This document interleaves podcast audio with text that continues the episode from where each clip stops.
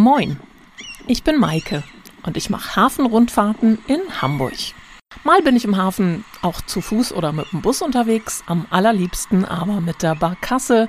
Dann schippern wir auf der Elbe und der Bille. Wenn man selber mal gerade nicht im Hafen unterwegs sein kann, kann man sich den Hafen aber natürlich mit diesem Podcast nach Hause holen. Und so freue ich mich auf eine neue Folge Maike im Hafen, viel mehr als eine Hafenrundfahrt. Ich nehme euch heute mal zu Fuß mit auf eine Tour. Und zwar geht es für uns unter die Elbe. Die Schiffe lassen wir über unseren Köpfen hinwegfahren und gucken uns den St. Pauli Elbtunnel genauer an. Heute bekannt als Alter Elbtunnel, aber zu der Zeit, als er gebaut wurde, 1907 bis 1911, da war das natürlich der neue Elbtunnel und nach der Fertigstellung wurde er auch schnell als Meisterwerk der deutschen Ingenieurskunst tituliert. Warum das so ist, was da die Besonderheiten sind, dem wollen wir heute mal ein bisschen auf den Grund gehen. Der Tunnel verbindet seit 1911 das Arbeiterviertel St. Pauli mit dem industriell geprägten Hafengebiet auf Steinwerder und Zehntausende Arbeiter haben früher jeden Tag diesen Tunnel genutzt. Denn auf der Südseite der Elbe befanden sich die ganzen Docks und Werften, die Schiffbaubetriebe und gewohnt haben die meisten Menschen zu der Zeit am Nordufer der Elbe, so dass sie also täglich die Elbe queren mussten. Nun ist Hamburg ja eigentlich die Stadt der Brücken. Wir haben über zweieinhalbtausend im gesamten Stadtgebiet und man hatte auch an der Elbe zunächst überlegt, ob man nicht eine Brücke bauen könnte hat das aber relativ bald wieder verworfen, weil die Schiffe einfach viel zu hoch waren, die zu der Zeit auf der Elbe unterwegs waren.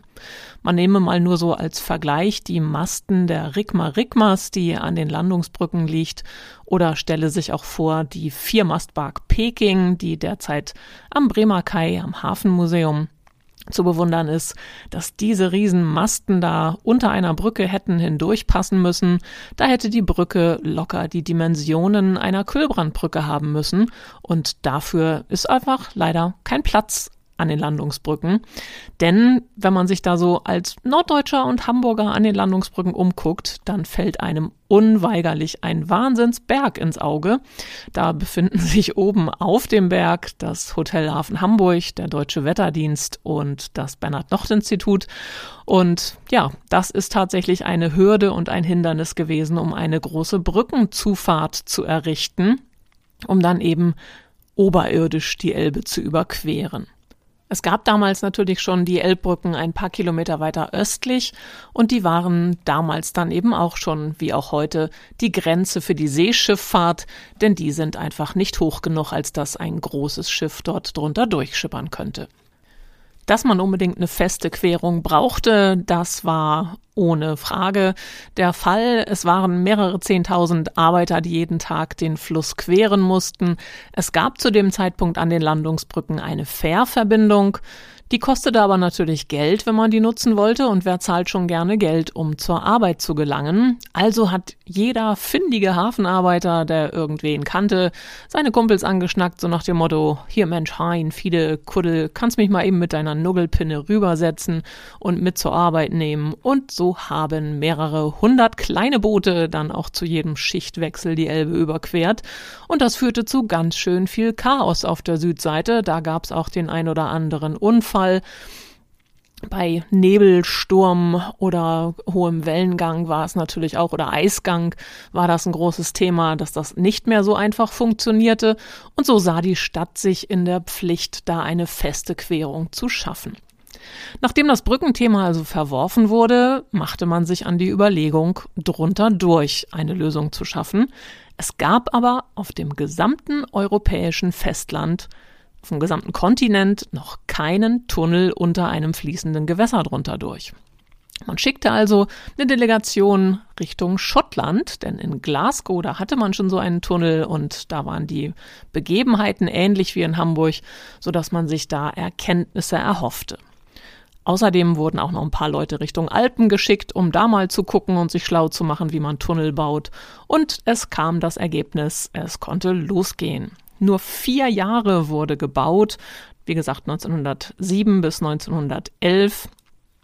Unter der Hilfe mehrerer tausend überwiegend osteuropäischer Gastarbeiter übrigens. Denn in Hamburg fanden sich nicht so einfach die Fachleute, die bereit waren, auch mal unter Tage tätig zu werden. Das Verfahren, das da zum Einsatz kam, das war ziemlich aufwendig. Die Arbeiter, die mussten quasi eingeschleust werden auf die Baustelle. Sie mussten erstmal gut zwei Stunden in einer Druckausgleichskammer sitzen und konnten dann ihre Schicht starten und dann nach Ende der Schicht sind sie wieder zwei Stunden in dieser Kammer gewesen und wurden wieder auf die Druckverhältnisse der Außenwelt quasi angepasst. Und es war damals leider noch nicht sehr erforscht, äh, die Taucherkrankheit. Die Baustelle war zwar ärztlich ganz gut begleitet, aber die Taucherkrankheit äh, mit dem zu schnellen Wiederanpassen an den aktuellen Druck, die wurde eben zu dem Zeitpunkt gerade erst erforscht. Übrigens vom Ehepaar Dr. Bornstein, das die Baustelle begleitete und nach denen der Bornsteinplatz auf der Südseite des Tunnels heutzutage benannt ist. Auf der Baustelle kamen auch Hunde, eine Katze und ein Äffchen zum Einsatz.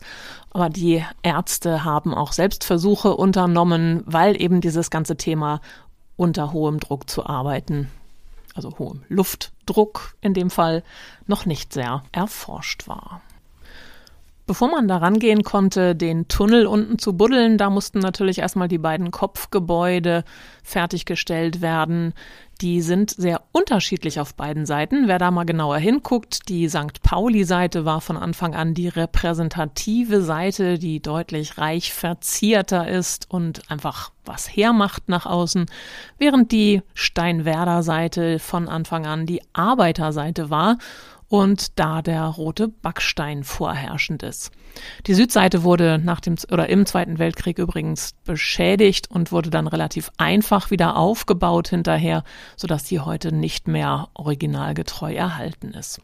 Im Innern aber nach wie vor durchaus sehenswert, also beides, auch der, der Vergleich beider Seiten lohnt sich mal. Vielleicht fällt euch dann auch auf, dass das Landungsbrückenkopfgebäude an ein ganz großartiges Bauwerk der Weltarchitektur erinnern könnte. Und zwar ist es dem Pantheon in Rom nachempfunden. Die Hamburger sind ja eigentlich bekannt dafür, dass sie eher hanseatisch zurückhaltend sind, aber an dieser Stelle hat man dann doch mal ein bisschen geklotzt statt gekleckert und sich an diesem Meisterwerk orientiert. Man findet die gleiche Kuppel mit einer Kassettendecke, die auch abends und nachts schön illuminiert ist, also es lohnt sich durchaus auch mal zu jeder Tageszeit dem alten Elbtunnel einen Besuch abzustatten. Ich bin regelmäßig mit Gruppen im alten Elbtunnel im Rahmen von Familien- oder Firmenfeiern und ich habe den alten Elbtunnel auch ausführlich in meinem Buch mit beschrieben, das ich während der Pandemie geschrieben habe.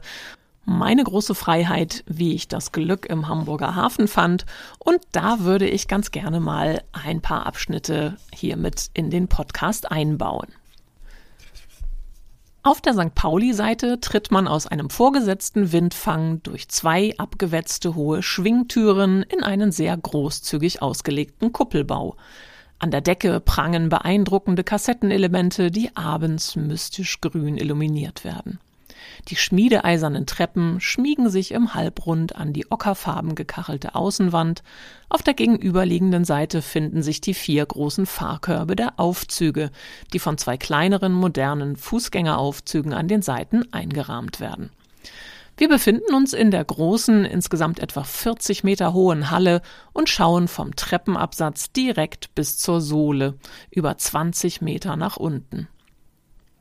Zur Hafenseite prangen über den Treppen sechs hohe kathedralenartige Fenster und fluten das Kopfgebäude mit Licht. Am unteren Ende des runden Kuppeldachs finden sich darüber sechs runde Fenster, die an Bullaugen erinnern. Die Nachmittagssonne schien durch die Fenster hinein und zauberte auf den hölzernen Aufzugstoren der Fahrkörbe interessante Lichtspiele. Nach den ersten Erläuterungen stiegen wir die Treppe hinunter und passierten einige Skulpturen.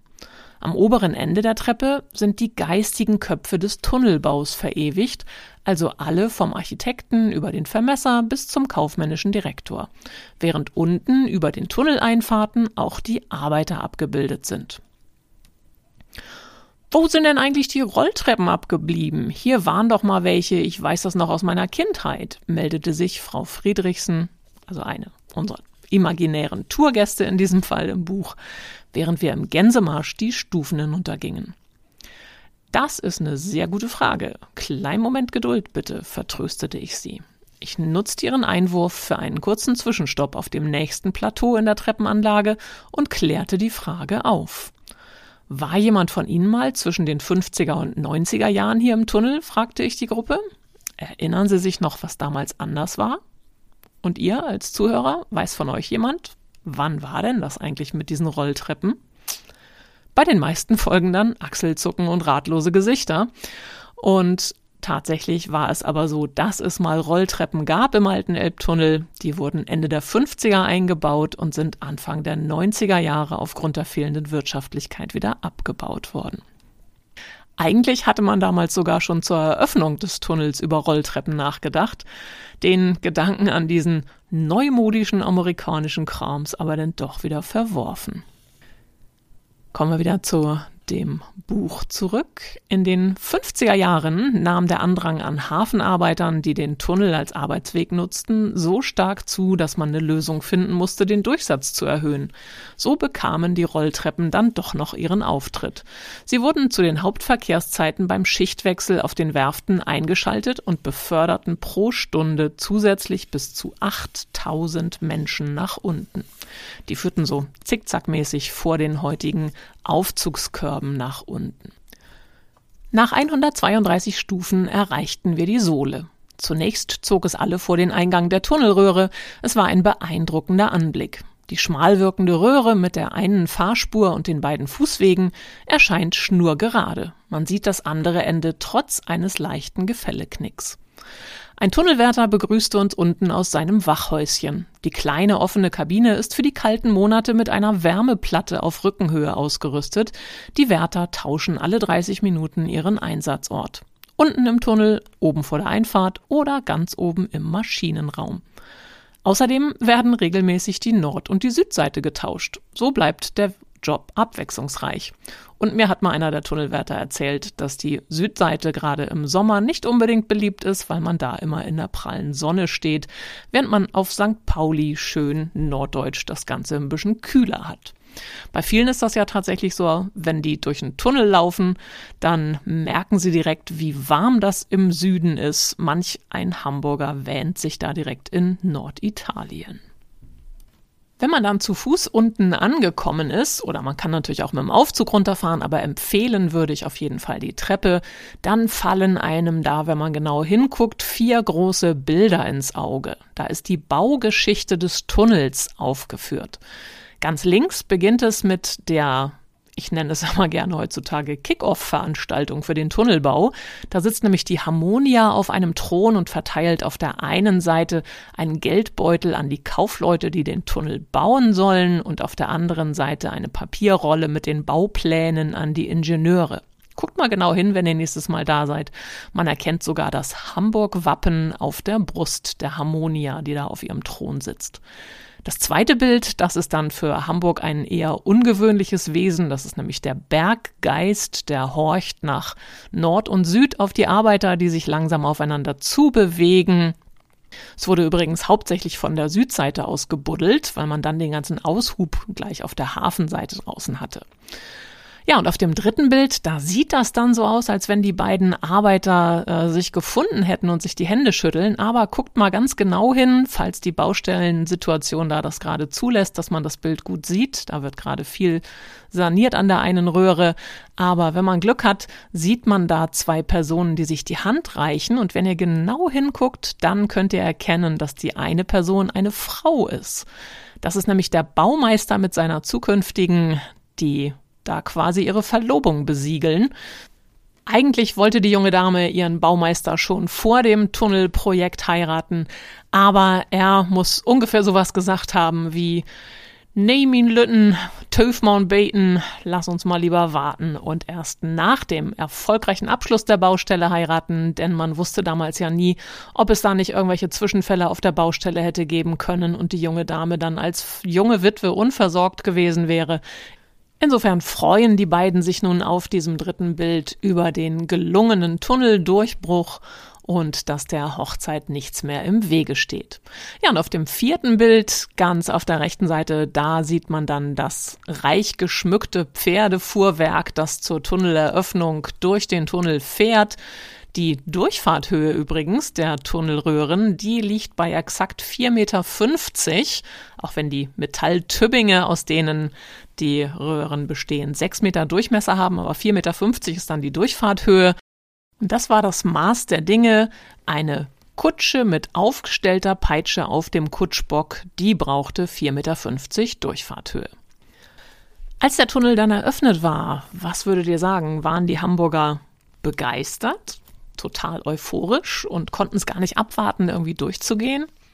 Ah, nee, das war mehr so norddeutsche Zurückhaltung und dann doch erstmal so immer schön Sutsche und nicht zu viel Begeisterung erstmal abwarten und gucken, was das alles ist.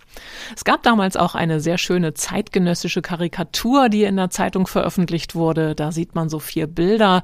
Auf dem ersten davon, da steht ganz groß drunter ein Verkehrshindernis, denn auf dem Bild sieht man zwei dicke Hamburger Pfeffersäcke, die versuchen sich aneinander vorbeizuquetschen. So schmal und klein erschien den Hamburgern der Tunnel.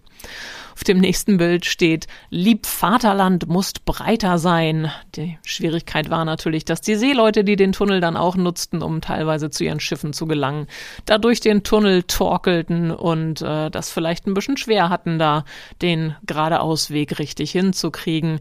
Das Allerschönste dieser Bildkomposition finde ich allerdings äh, das letzte in der Reihe. Da sieht man einen Herrn, der mit seinem schicken Automobil versucht, durch den Tunnel zu fahren. Man muss ja sich schon sehr konzentrieren, da zwischen diesen beiden Bordsteinkanten zu bleiben. Die Spur war damals für die Autos nur 1,82 Meter breit. Später wurde die auf 1,92 auf den heutigen Stand verbreitert. Nun ja, aber der Herr versucht da krampfhaft geradeaus zu fahren und eine junge Dame mit großem auf, ausladendem Hut fällt ihm um den Hals und der Text darunter lautet, aber Aurelia, wir sind doch nicht im Eisenbahntunnel. Wer sich vielleicht von den älteren Zuhörern äh, erinnert, der weiß, dass man früher dieses Lied hatte, wenn man reinfährt, wird's dunkel, wenn man rauskommt, wird's hell. Das gab's auch in meiner Kindheit noch mit den Eisenbahntunneln. Da war das alles nicht so gut beleuchtet. Und auch der alte Elbtunnel, der hatte früher zu Beginn nur alle neun Meter zwei 25 Watt Funzeln und war damit schlechter beleuchtet als so manche Nachttischkommode. Und der ein oder andere kannte das vielleicht aus der Bahn, da war die Gelegenheit dann günstig, mal zu gucken, ob da nicht irgendwie die Dunkelheit genutzt werden könnte. Nun ja, äh, der Herr ist dann wohl doch mit seinem Auto gut durchgekommen und heute erfreuen wir uns ja nach wie vor an diesem Tunnel. Das war gar nicht immer so, denn nach dem Zweiten Weltkrieg, da wollten die Engländer den Tunnel eigentlich gerne verschwunden sehen aus der Hamburger Infrastruktur und aus dem Stadtbild. Die Hamburger haben aber sehr dagegen protestiert und die Engländer hatten ein Einsehen und haben dieses ja, besondere Bauwerk glücklicherweise erhalten. Allerdings hatte man damals gesagt, dass man unbedingt das Dock Elbe 17, das große Trockendock, das eigentlich mal für die Bismarck gebaut wurde, das wollte man unbedingt sprengen. Jetzt würde ich sagen, auch als Laie ist erkennbar, dass das dem Tunnel dann wahrscheinlich nicht so gut bekommt, wenn man unmittelbar in der Nachbarschaft ein großes 350 Meter langes Dock in die Luft jagt.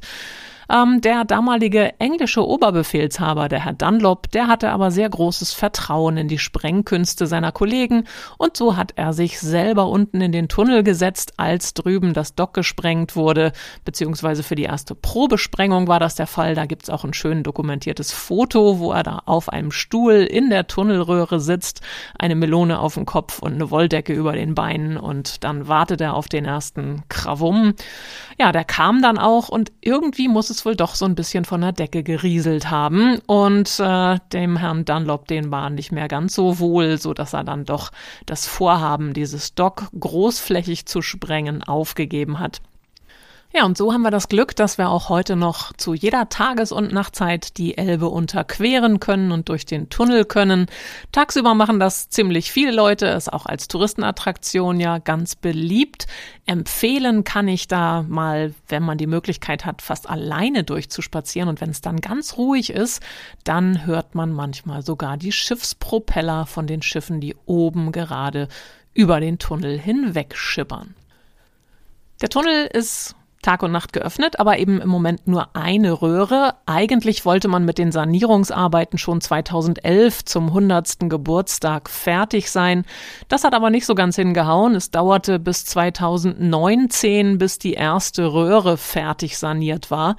Die veranschlagten Kosten, ah, man war da mal so von 12 bis 15 Millionen Euro ausgegangen. Die hatten sich dann doch auf gut 50 Millionen erhöht. Nun ja, aber ähm, man hatte kurz mal überlegt, die zweite Röhre dann ganz sich selbst zu überlassen und nur eine zu sanieren, hat dann aber nochmal 30 Millionen vom Bund dazu bekommen und dann auch noch selber Geld aufgetan. Und insofern freuen wir uns, dass in ein paar Jahren wieder beide Röhren zur Verfügung stehen werden. Bei der ursprünglichen Planung, da war man übrigens ein bisschen besser dabei. Da war man ganz am Anfang mal von 9,8 Millionen Goldmark ausgegangen. Erkennt man, wenn die Bauarbeiten den Blick freigeben, auch im oberen Bereich des Tunnels, da wo die ganzen Skulpturen von den geistigen Vätern der, des Tunnelbaus sozusagen abgebildet sind. Da ist unter anderem der kaufmännische Direktor Behrendt der Firma Philipp Holzmann, die den Tunnel maßgeblich gebaut hat, abgebildet und er hält eine Schriftrolle in der Hand, auf der diese 9,8 Millionen festgehalten sind. Es wurde ein klein bisschen mehr, aber in keinem Verhältnis, wie man das von heutigen Großbaustellen in diesen Dimensionen kennt. Natürlich bietet der alte Elbtunnel noch viel mehr Geschichten, viel mehr Potenzial, da auch noch mehr zu erzählen. So eine Führung durch den Tunnel, die dauert immer so, na, ich würde mal sagen, eine gute Stunde manchmal auch ein bisschen länger, je nachdem, wie viele Rückfragen da kommen oder ob man vielleicht eben auch noch eine kleine Snackpause an der Bude der Fischbrötchen und Brücke 10, die man auch auf der Südseite des Tunnels findet, einbaut. Und da muss ich mir natürlich ein paar Geschichten auch noch aufbewahren. Zum Beispiel die, was denn an der Stelle der Südseite des Tunnels früher war, warum man vor ein paar Jahren große Steine in die Elbe geschmissen hat oder wie das eigentlich mit dem Projekt Deckelmorker in den 80ern alles funktioniert hat. Das gibt's dann vielleicht in einer anderen Podcast-Folge oder mal live auf einer Tour. Vielen Dank fürs Zuhören. Ich freue mich auf die nächste Folge, wenn es wieder heißt Maike im Hafen viel mehr als eine Hafenrundfahrt. Ahoi!